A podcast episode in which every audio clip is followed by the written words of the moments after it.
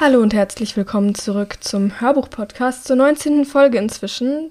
Ähm, ja, wir hören diese Woche wieder wie eigentlich jede Woche zwei Kapitel aus meinem Buch Immuna X. Trotzdem ist die Folge tatsächlich ein bisschen ungewöhnlich. Mir ist nämlich gerade bei der Vorbereitung aufgefallen, dass die Folge, also alles, was ich vorlesen werde, komplett in der Enklave spielt. Ich meine, also aus Herricks Sicht praktisch. Und ich meine, dass das noch nicht vorgekommen ist bisher, dass eine ganze Folge praktisch nur aus Herricks Sicht erzählt wurde. Ähm, verbessert mich, wenn ich falsch liege, aber ich meine, das ist das erste Mal. Also eine kleine, kleine Premiere. Genau, das Lied der Woche ist Run Boy Run von Woodkid. Und damit würde ich jetzt auch mit dem Vorlesen anfangen. Ich wünsche euch ganz viel Spaß beim Zuhören. Und dann hören wir uns gleich wieder. Kapitel 39 Eins der Dinge, die Novizen der Wächterschule lernen, ist, wo es Videoüberwachung gibt und wo nicht. Der Grund dafür ist einfach. In den Bereichen, die ohne Kameras sind, muss öfter patrouilliert werden. In der Theorie zumindest. In der Praxis gibt es aber eine Menge kamerafreier Gebiete, auf die vielleicht einmal im Monat eine Patrouille ihren Fuß setzt. Und von diesem Wissen können Herrick, Hamish und Mira nun profitieren. Die letzten drei Tage haben sie damit verbracht, in öffentlichen Toiletten, an Wänden unterirdischer Korridore oder überirdischer Wohnhäuser Nachrichten in schwarzer Tinte zu hinterlassen. Zum Schreiben benutzen sie ihre Hände, sorgfältig versteckt unter Gummihandschuhen, die Mira von der Krankenstation hat mitgehen lassen. Es ist wichtig, weder Fingerabdrücke am Tatort noch Tintenflecke auf der eigenen Haut zu hinterlassen. Was sie tun, ist riskant.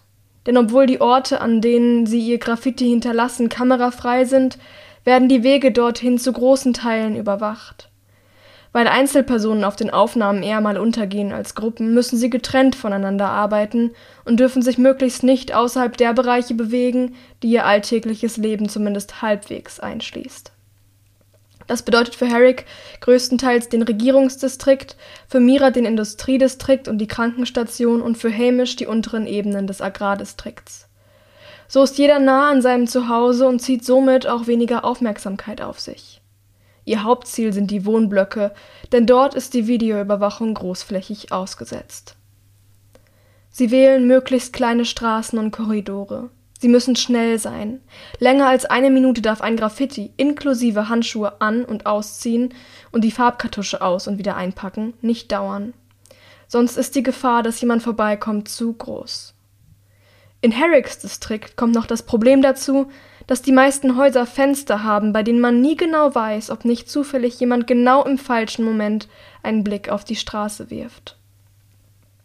Wenn ihre Arbeit getan ist, bleiben sie meist in der Nähe des Tatorts, noch außerhalb der Überwachung, bis ihr Werk gefunden wurde und sich eine aufgeregte Menschenmenge gebildet hat. Dann verschwinden sie im Gewühl und lassen sich schließlich vortragen von der Masse. Und die Menschenmenge bildet sich wirklich jedes Mal. Denn obwohl die Stadtwache versucht, das Ganze geheim zu halten, hat das Gerücht von den Graffitis rasend schnell die Runde gemacht. Und jeder will wissen, worum es bei der Sache geht. Sie verstellen ihre Handschriften, versuchen nie zweimal gleich zu schreiben, um weiter Verwirrung zu stiften. Außerdem ist es wichtig, in den videoüberwachten Bereichen auf den Wegen zu und von ihrer Tat weg stets ein neutrales Gesicht zu bewahren. Aufregung oder Schuldbewusstsein zu zeigen, wäre fatal. Die Regierung ist in höchste Alarmbereitschaft versetzt. Es wird verzweifelt ermittelt gegen die Rebellen, die ihr terroristisches Geschmier in der ganzen Stadt verteilen. So hat Gray es zumindest bei der Truppennotversammlung heute Nachmittag ausgedrückt. Wir können nicht wissen, wann und wo sie das nächste Mal zuschlagen werden. Vielleicht taucht gerade ein neuer Schriftzug auf, während wir hier sprechen, hat er mit dramatischer Stimme verkündet. Herrick musste sich das Grinsen verkneifen. Wir haben es hier nicht mit blinder Wut zu tun, sondern mit eiskalt kalkulierten Anschlägen. Die Bedeutung der Botschaften konnten wir noch nicht entschlüsseln, doch die Täter gehen systematisch vor. Sie hinterlassen keine Spuren und besudeln hauptsächlich die nur spärlich überwachten Wohnblocks.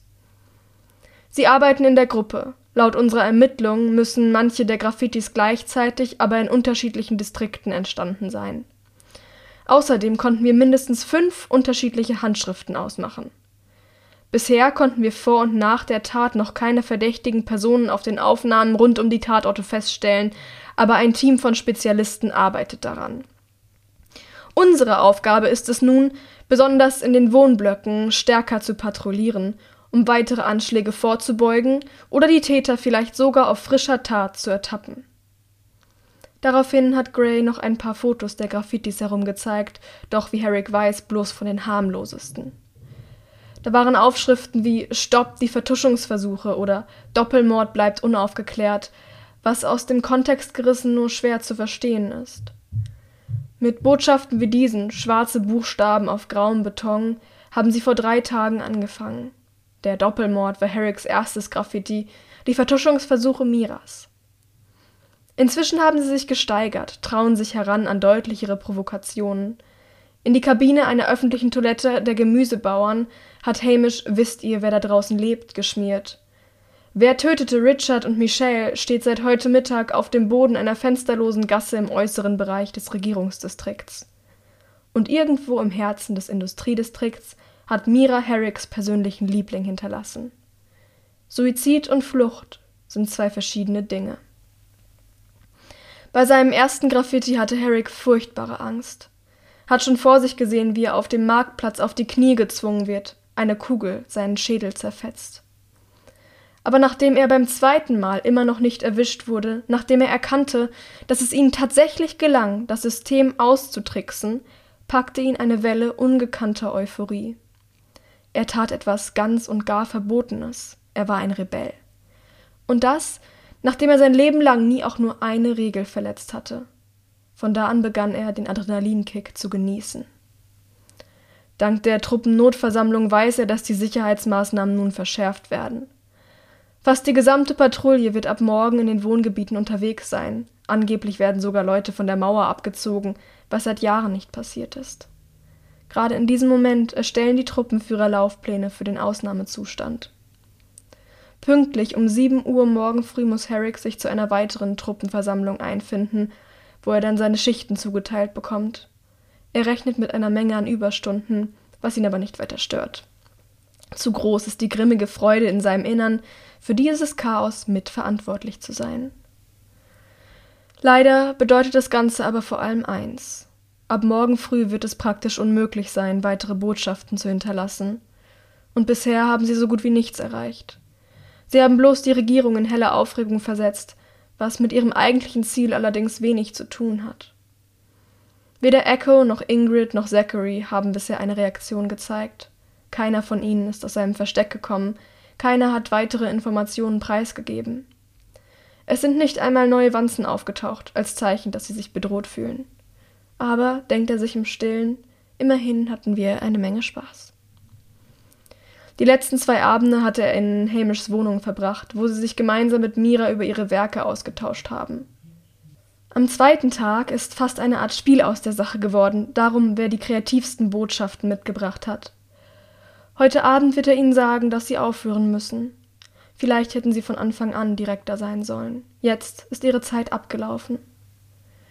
Als er die Luftschleuse am Haupteingang des Jugendheims hinter sich lässt, hat er trotzdem ein paar Gummihandschuhe und seine Druckerkartusche bei sich, aufrecht in seiner Brusttasche und eng mit Plastikfolie umwickelt, um ein Auslaufen zu verhindern.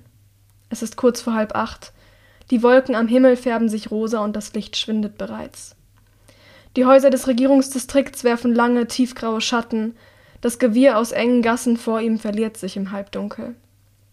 Eine allerletzte Botschaft will er noch hinterlassen.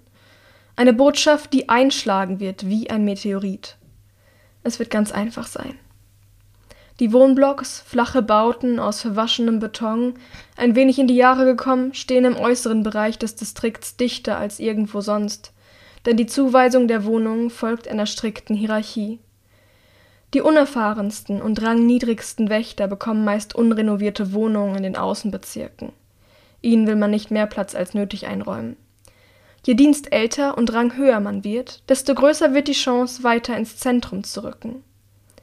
Und direkt angrenzend an den Marktplatz, den Mittelpunkt der Ebene, befinden sich schließlich diejenigen Wohnanlagen, die nur den Obersten des Distrikts zugänglich sind, wo Ratsmitglieder, der amtierende Richter und die Truppenführer leben. Und so wenig Arbeit wie in die Renovierung der Wohnungen im äußersten Ring gesteckt wird, wird auch in die Überwachung des Gebietes investiert. In einzelnen Gassen sind zwar Kameras zu finden, aber Harry kennt sich gut genug aus, um sie sicher umgehen zu können. Da er sowieso auf dem Weg zum Marktplatz ist, von wo er den Aufzug in den Agrardistrikt nehmen wird, ist sein Plan diesmal wirklich nicht kompliziert. Er wird einfach einen kleinen Abstecher machen, in Windeseile ein Graffiti hinterlassen und sich dann aus dem Staub machen. Diesmal muss er nicht einmal auf die Bildung einer aufgeregten Menschenmenge warten. Schließlich hat er ein klares Ziel, einen Grund, hier draußen unterwegs zu sein. In der Nähe des Tatorts gesehen zu werden, hätte absolut nichts Verdächtiges an sich. Er muss nur schnell sein. In seinem Kopf breitet er eine Karte der Gassen des Regierungsdistrikts aus, plant seine Route zum Marktplatz bis ins kleinste Detail. Er weiß genau, wo er zuschlagen wird. Nur wenige Blocks vom Jugendheim entfernt gibt es eine Stelle, an der zwei Häuser so eng zusammenstehen, dass der Raum zwischen ihnen zu klein ist, um ihn noch als Gasse zu bezeichnen. Fenster gibt es keine und kaum ein Mensch geht je dort hindurch. Es könnte Tage dauern, bis das Graffiti gefunden wird, was seine Wirkung deutlich verstärken würde.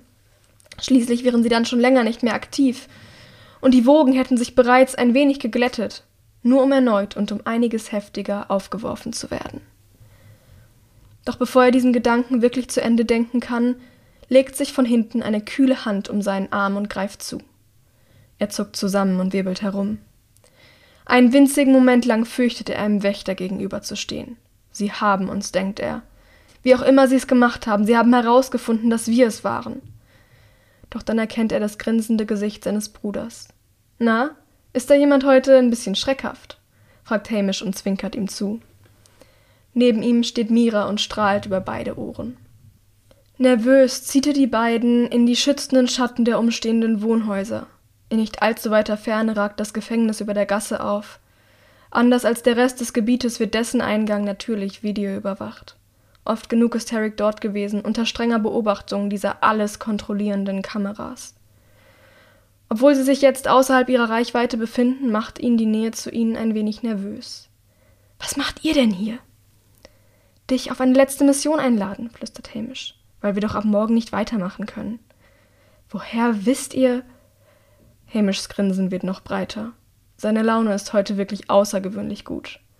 Das habe ich gespürt. Du weißt schon, Zwillingsradar und so. Die Regierung hat es dir erzählt und deshalb musste ich es auch wissen. Mira neben ihm verdreht die Augen und verpasst ihm einen Stoß in die Rippen. Zwillingsradar, schnaubt sie. Sowas gibt es gar nicht, Schlaumeier.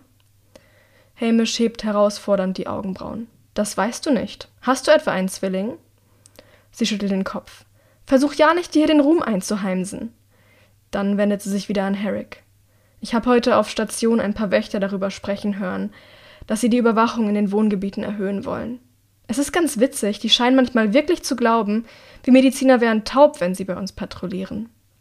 Jedenfalls denke ich, dass wir ab morgen so nicht weitermachen können wie bisher. Deshalb dachten wir, wir machen es heute mal anders und kommen hoch zu dir. Offiziell besuchen wir dich, um Tee zu trinken. Hamish hat so eine neue Mischung dabei. Aber vorher hinterlassen wir noch eine letzte Botschaft, die sich gewaschen hat, um Echo und Co. endlich aus ihrem Versteck zu locken. Deine Aufgabe ist es, uns an den Kameras vorbeizuschleusen und dann ins Jugendheim zu bringen, bevor irgendjemand etwas bemerkt. Ich weiß nicht, murmelt Herrick unschlüssig. Das Ganze ist wirklich riskanter, wenn wir zu dritt sind. Selbst wenn sie die Kameras meiden, könnten ihnen immer noch Menschen begegnen, die sich wundern würden, was er mit einem Agrarer und einer Industriellen zu schaffen hat, auch wenn besagter Agrarer ganz offensichtlich sein Bruder ist. Allein, dass die beiden in diese Gegend gekommen sind, ist ein viel zu hohes Risiko. Laut Enklavenhierarchie haben sie hier absolut nichts verloren. Dafür macht es bestimmt aber auch mehr Spaß. Hamishs Augen leuchten aufgeregt. Und es ist ja nur einmal. Wenn wir öfters zusammenarbeiten würden, wäre es auffällig, aber so nicht. Herrick erkennt seinen sonst so vorsichtigen Bruder, der vor kurzem noch bei dem Gedanken, seine Freundin könnte gegen das Gesetz verstoßen haben, einen halben Nervenzusammenbruch erlitt, kaum wieder. Offenbar hat auch er Gefallen am Adrenalin gefunden. Komm schon, flüstert Mira. Eine letzte Mission, wir drei zusammen, der krönende Abschluss, den sie verdient hat. Dann lehnt sie sich zu ihm rüber und fügt mit rauer Stimme hinzu: Nervenkitzel. Plötzlich muss auch Herrick lächeln. Na gut, ihr Quälgeister. Aber nur wenn ich schreiben darf, ich habe mir nämlich schon etwas überlegt. Mira macht eine Handbewegung, als würde sie ihm feierlich einen unsichtbaren Gegenstand übergeben. Die Tinte gehört dir. Auf dem Weg zu dem Platz, den Herrick sich ausgesucht hat, erfasst eine euphorische Stimmung das Trio. Sie alle haben die letzten Tage genossen. Aber sich nur gegenseitig von den jeweiligen Einzelerfolgen zu erzählen, ist ein ganz anderes Gefühl, als gemeinsam hier draußen zu sein, gemeinsam unterwegs, um ein Verbrechen zu begehen.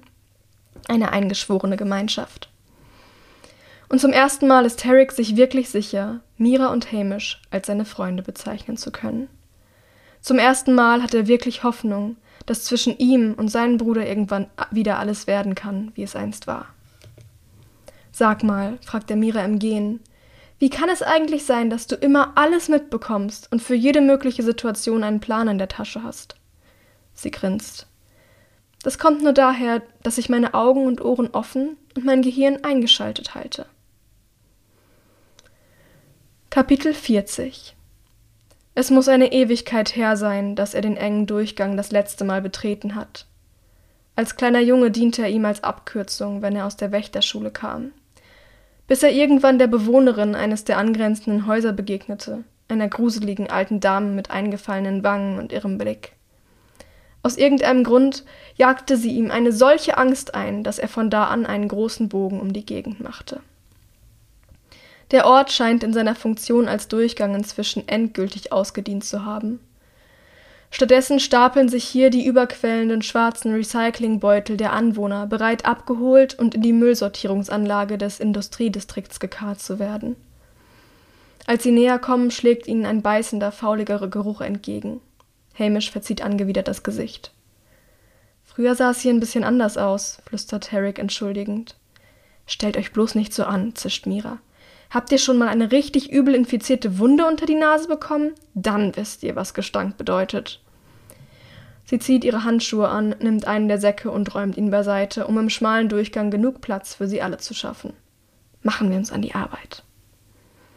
Das anfangs unangenehme Gefühl der Gummihandschuhe auf Herricks Haut ist inzwischen Routine für ihn geworden. Als er die offene Druckerkartusche aus ihrer Plastikhülle befreit, zittern seine Hände nicht länger. Kein Tropfen geht daneben. Die Tinte beginnt trotz ihrer fast luftdichten Verpackung langsam zu trocknen, bildet kleine Bröckchen, verklumpt. Besonders viel ist auch nicht mehr übrig. Vielleicht ist heute wirklich der richtige Zeitpunkt für ihre letzte Mission. Seid ihr bereit? fragt er leise und sieht sich nervös um. Die angrenzenden Straßen liegen in völliger Stille vor ihnen. Kein Bewohner lässt sich draußen sehen. Es ist Abendessenszeit. Die meisten haben ihre Stunden an der frischen Luft für heute bereits aufgebraucht. Mach schnell, Herrick, hörte die warnende Stimme seines Bruders dicht hinter sich. Die Zeit läuft. Und wehe, wenn du dir nichts Gutes überlegt hast, droht Mira. Herricks Zeigefinger taucht ein in die dunkle Flüssigkeit. Die glatte graue Wand aus Beton vor ihm verwandelt sich in eine Leinwand, seine Leinwand, und er ist ein Künstler. Ein Künstler aus einer anderen, längst vergessenen Welt, in der Schönheit und Geisteskraft noch einen Wert hatten, in der mehr zählte als der genetische Code und die Kraft, die man über seine Faust auf den Körper eines anderen projizieren kann. Seine Schrift wird weit und geschwungen, elegant zur rechten Seite geneigt und sie fließt aus ihm heraus, bleibt hängen am Beton und formt die klar lesbaren Worte Wir wissen, wer ihr seid. Ihr könnt euch nicht verstecken. Und dann noch die Buchstaben Z-E-I C-E-A. Zachary Alpheus, Ingrid Carpendale, Echo Abrams. Uff, macht Hamish, als Herrick zurücktritt und stolz sein Werk betrachtet. Ihre Initialen. Meinst du nicht, das ist etwas zu direkt? Herrick zuckt mit den Schultern. Genau das wollten wir doch, oder? Ihnen ordentlich Angst machen, sie aus der Reserve locken? Und mit den Buchstaben wird außer Ihnen selbst wohl kaum jemand etwas anfangen können. Mira nickt anerkennend. Ich finde, du hast es sehr gut gemacht, Herrick. Doch ihm bleibt keine Zeit, das Werk weiter zu bestaunen, denn genau in diesem Moment ertönt ganz in der Nähe ein viel zu vertrautes Geräusch, das Saugen und Zischen einer sich öffnenden Luftschleuse. Ihr Durchgang ist glücklicherweise frei von Schleusen oder Fensterscheiben, Einsam und allein liegt er im Schatten und bietet das höchste Maß an Sichtschutz, das in einem Wohngebiet der Enklave wohl möglich ist. Aber das Zischen klingt so nah, dass es von der Eingangstür eines der unmittelbar angrenzenden Gebäude stammen muss. Das Risiko, jetzt gesehen zu werden, ist enorm. Schnell zieht die Handschuhe aus, zischt Mira. Wir hauen ab. Leise Schritte auf der Straße links von ihnen. Mit zittrigen Händen reißt Herrick am Gummi, das an seinen schwitzigen Fingern klebt. Die Farbkartusche entgleitet ihm, fällt auf den Boden, kippt aus. Scheiße, flucht er. Die Schritte kommen näher, langsam, leise, aber stetig, sind zu nah, der Durchgang zu lang, sie kommen hier nicht mehr raus, ohne gesehen zu werden. Hektisch blickt er sich nach einem Versteck um. Ihnen wird nichts anderes übrig bleiben, als sich zwischen die stinkenden Recyclingbeutel zu quetschen. Hamish und Mira scheinen dieselbe Idee zu haben. Während Herrick sich bückt, um die ausgelaufene Kartusche vom Boden zu klauben, verschwinden sie im Müll, schieben sich mitten hinein in den Haufen aus schwarzen Kunststoffbeuteln. Es raschelt und knirscht. Herrick hat die Handschuhe bereits ausgezogen, als er nach der inzwischen ziemlich schmierigen Kartusche greift. Er versucht trotzdem, einen Kontakt mit der Tinte zu vermeiden. Schwarze Flecken auf seiner Haut wären viel zu verräterisch. Gemeinsam mit den Gummihandschuhen stopft er sie in die Plastikhülle, schmeißt das Ganze zwischen die Recyclingbeutel und macht sich bereit, mit einem Hechtsprung ebenfalls zu verschwinden. Doch es ist zu spät. Die Schritte haben den Durchgang erreicht. Eine Gestalt schiebt sich um eine der Hausecken auf der linken Seite, kommt ein Stück auf ihn zu und bleibt dann abrupt stehen. Es ist ein Junge, elf, vielleicht zwölf Jahre alt, mit schlurfendem Gang und gelangweiltem Blick. Über seiner Schulter trägt er einen randvollen Recyclingbeutel, bestimmt halb so groß wie er selbst. Erst da fällt Herrick ein, welches Datum heute ist. Der 7. September, zu Beginn der zweiten Woche jeden Monats wird aus dem Regierungsdistrikt der Müll abgeholt. Elektrisch betriebene Lastautomobile fahren dann durch die Gassen der Wohngebiete und sammeln ein, was draußen abgestellt wurde.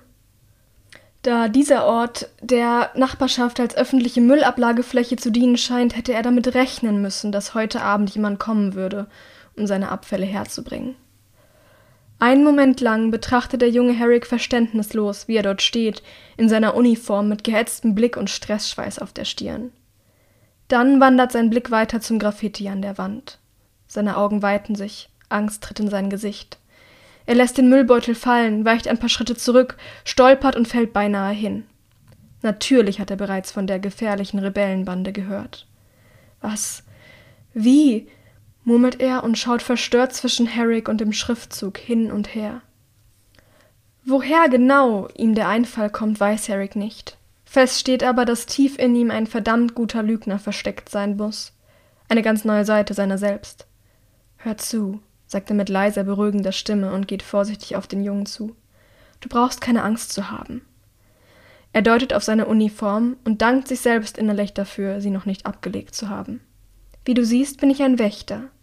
Mein Name ist Herrick Thornburg. Ich habe dieses Graffiti gerade gefunden. Magst du mir vielleicht sagen, wie du heißt? Immer noch ängstlich betrachtet der Junge ihn. J Jason. Jason Heller, stammelt er. Okay, Jason. Du musst jetzt genau tun, was ich dir sage, in Ordnung?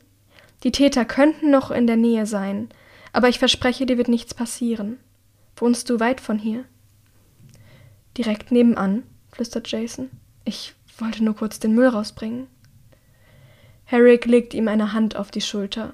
An seinem Zeigefinger entdeckt er einen dicken, dunklen Fleck, aber er hat keine Zeit, sich darüber den Kopf zu zerbrechen. Gut. Weißt du, was du jetzt machst, Jason? Du gehst nach Hause zu deinen Eltern, in Ordnung? Am besten ist es, wenn du das Haus heute nicht mehr verlässt. Drinnen wirst du in Sicherheit sein, da brauchst du dir gar keine Sorgen zu machen. Meinst du, du schaffst das? Immer noch etwas unsicher nickt der Junge. Dann hebt er den heruntergefallenen Recyclingbeutel vom Boden auf, hält ihn unschlüssig zwischen den Händen. Vorsichtig streckt er ihn Herrick entgegen und deutet auf die Berge aus Müll hinter ihm. Können Sie den vielleicht zu den anderen legen, Wächter Thornburg? fragt er. Herrick lächelt, nimmt ihm den Beutel aus der Hand und nickt. Natürlich, Jason, aber jetzt mach dich schnell auf den Weg.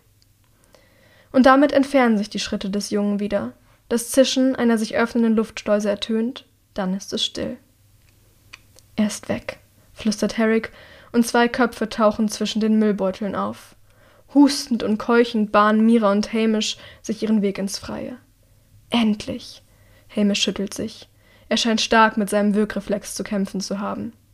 So was Ekliges habe ich noch nie erlebt. Ich dachte, ich erstinke. Mira hingegen scheint sich schneller zu erholen. Verdammt, Herrick! Presst sie zwischen den Zähnen hervor. Bist du komplett bescheuert? Warum hast du ihm deinen Namen gesagt? Mir blieb wohl kaum etwas anderes übrig, zischt er zurück. Der Junge hätte mich auch sonst ohne Probleme identifizieren können. Unendlich viele Menschen gibt es in der Enklave schließlich nicht. Da war es besser, direkt mit offenen Karten zu spielen. Aber jetzt weiß er, dass du hier gewesen bist. Sie tritt gegen einen der Beutel. Er reißt auf und der Inhalt verteilt sich über den Boden. Bananenschalen, Apfelreste, abgenagte Knochen, alle in unterschiedlichen Phasen des Verfalls. Verdammte Scheiße! Genau deshalb werde ich jetzt auch Alarm schlagen müssen. Ernst sieht er zwischen Mira und Hamish hin und her. Uns bleibt nicht viel Zeit. Ihr müsst so schnell von hier verschwinden wie möglich. Euch hat niemand gesehen. Haltet euch an die kleinen Straßen, dort gibt es am seltensten Kameras. Und falls doch welche da sind, tut so, als würdet ihr einen romantischen Spaziergang machen. Wartet am besten noch ein, zwei Stunden, bevor ihr den Aufzug benutzt, sonst sieht es zu sehr nach Flucht aus. Und versucht euch vorher irgendwie von diesem Gestank zu befreien. Besorgt und immer noch aufgebracht betrachtet Mira ihn. Aber was ist mit dir? Willst du dich etwa einfach so selbst ans Messer liefern? Herrick schüttelt den Kopf. Nein. Ich bleibe bei meiner Geschichte, ich hätte das Graffiti gefunden. Ich bin schließlich immer noch ein Wächter. Aber dafür muss ich jetzt sofort Alarm schlagen. Je länger das dauert, desto verdächtiger sieht es aus. Also bitte beeilt euch, von hier wegzukommen. Okay. Mira nickt und nimmt Hamishs Hand. Als sie Herrick zum letzten Mal ansieht, glitzern Tränen in ihren Haselnussaugen. Es tut mir so leid. Wir wollten dich wirklich nicht in Schwierigkeiten bringen. Sie sind schon fast um die Ecke gebogen, als sie sich noch einmal umdreht, die Recyclingbeutel inspiziert und schließlich die Plastikhülle mit der Kartusche und den Gummihandschuhen zwischen ihnen hervorzieht. Das sollte besser nicht hier bleiben, flüstert sie. Da sind überall deine Fingerabdrücke drauf. Dann sind die beiden verschwunden. Herrick atmet tief durch. Sein Puls rast. Ganz ruhig, sagt er sich selbst. Es wird schon alles gut gehen. Sie kriegen uns nicht. Zitternd fährt seine rechte Hand hinauf zu seinem Ohrstöpsel. An seiner Außenseite befindet sich ein kleiner roter Knopf.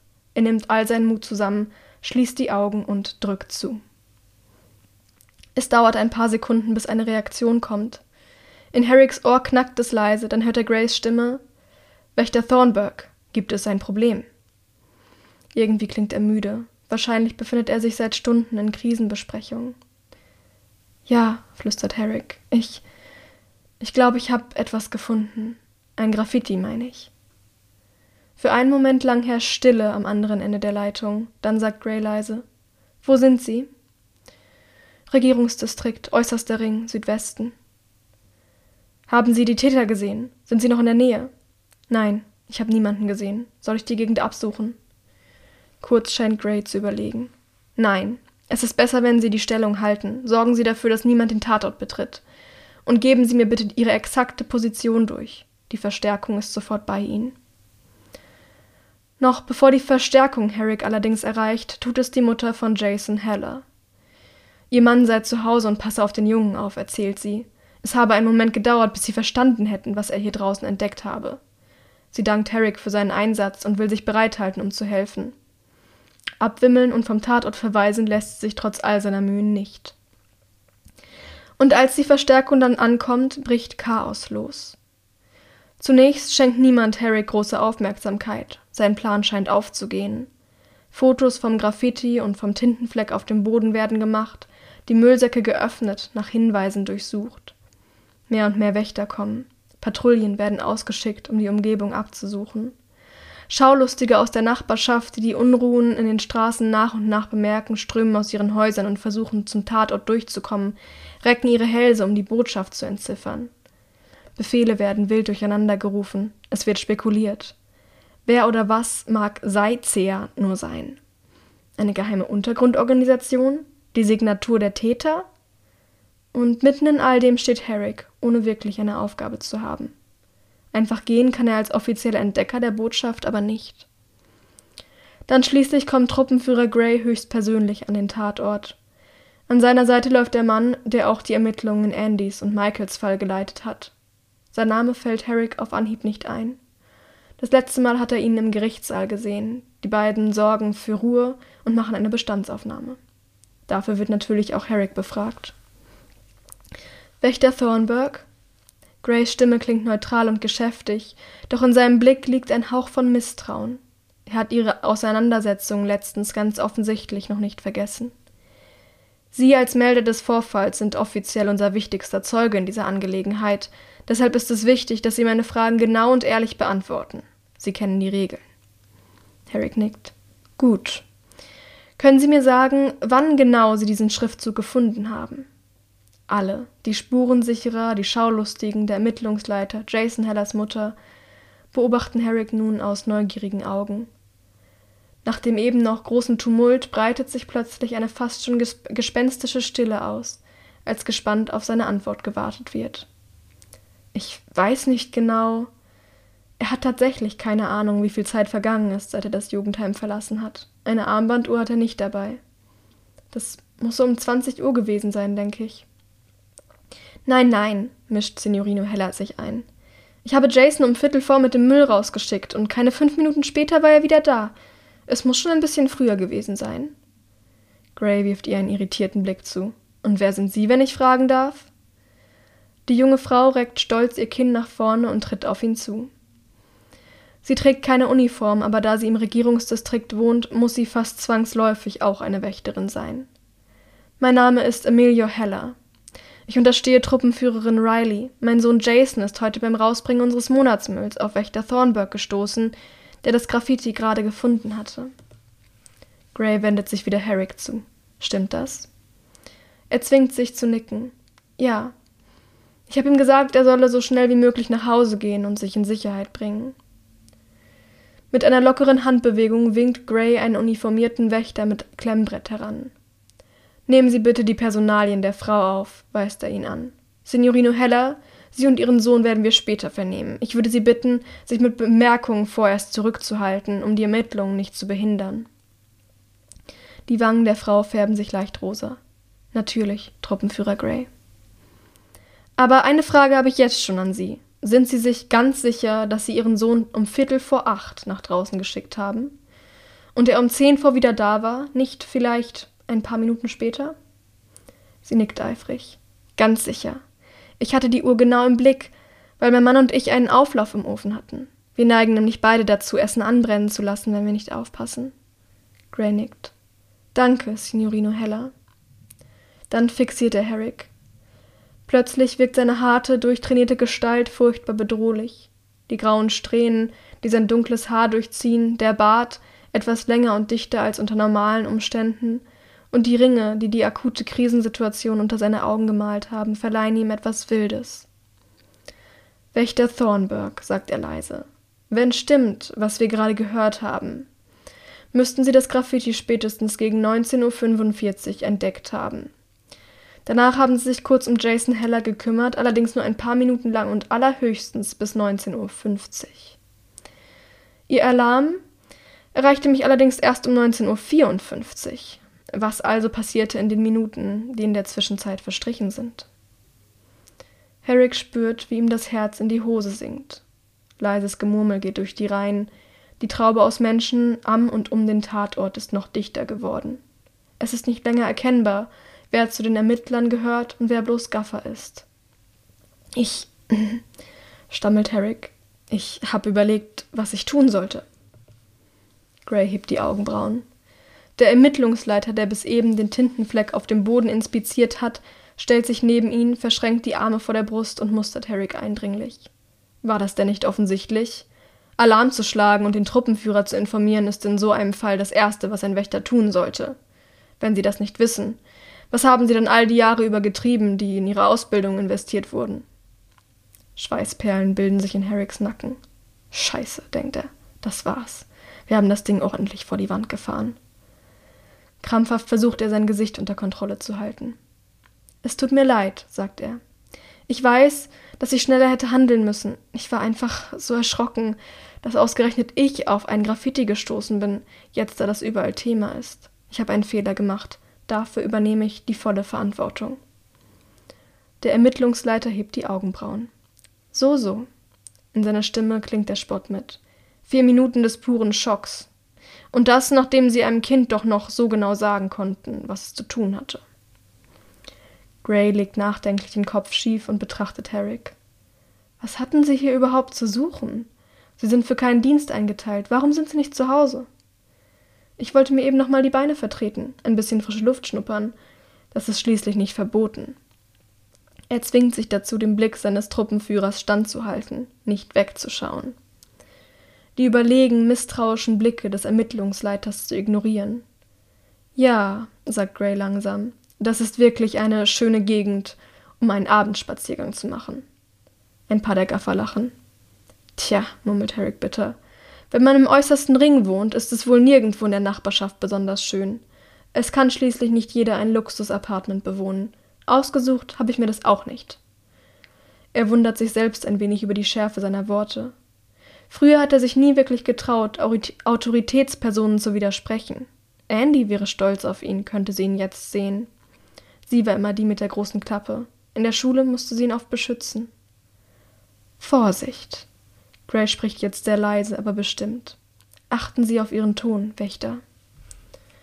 Er macht eine Pause, gibt Herrick Zeit, um Verzeihung für seinen Ausrutscher zu bitten, was er nicht tut. Ich lasse Sie jetzt vorerst gehen. Die Befragung ist hiermit beendet. Aber an Ihrer Stelle würde ich noch einmal gut darüber nachdenken, ob Sie auch wirklich ganz ehrlich zu uns waren. Denn ich persönlich finde es sehr seltsam, dass ein Wächter, der erst vor einem Monat sowohl für einen Gang in die Zone ausgewählt wurde, als auch erfolgreich eine schwere Schlägerei im Industriedistrikt auflöste, in einer Situation wie dieser einen so schlimmen Schockzustand erleidet, dass er vier Minuten lang nicht weiß, was zu tun ist. Herrick öffnet den Mund, um sich zu verteidigen, doch Gray schüttelt nur den Kopf. Gehen Sie einfach. Die Menge spaltet sich, als er den Tatort verlässt. Doch er spürt, wie alle ihre Hälse recken, wie selbst die Menschen in den hintersten Reihen unbedingt einen Blick auf ihn erhaschen wollen. Ihre Blicke verfolgen ihn um mehrere Häuserecken, selbst als schon lange niemand mehr zu sehen ist. Und plötzlich legt sich ein furchtbares Gewicht auf seine Schultern, und er begreift, was da eigentlich gerade passiert ist. Er läuft auf dünnstem Eis. Ein falscher Schritt und es wird unter ihm zerbrechen, wird aufreißen zu einem riesigen Schlund, um ihn zu verschlingen. Ihre Aktion heute Abend hat ihn in ernsthafte Schwierigkeiten gebracht, und das Ganze wird ein Nachspiel haben. Es ist wirklich Zeit, dass er endlich rauskommt aus dieser verdammten Enklave. Das ist das Ende von Kapitel 40. Damit auch das Ende dieser Folge. Ich hatte mal wieder sehr viel Spaß beim Vorlesen. Ich hoffe, ihr hattet genauso viel Spaß oder noch mehr beim Zuhören. Und dann würde ich jetzt an dieser Stelle sagen, wir hören uns nächste Woche wieder. Bis dann, habt eine schöne Zeit.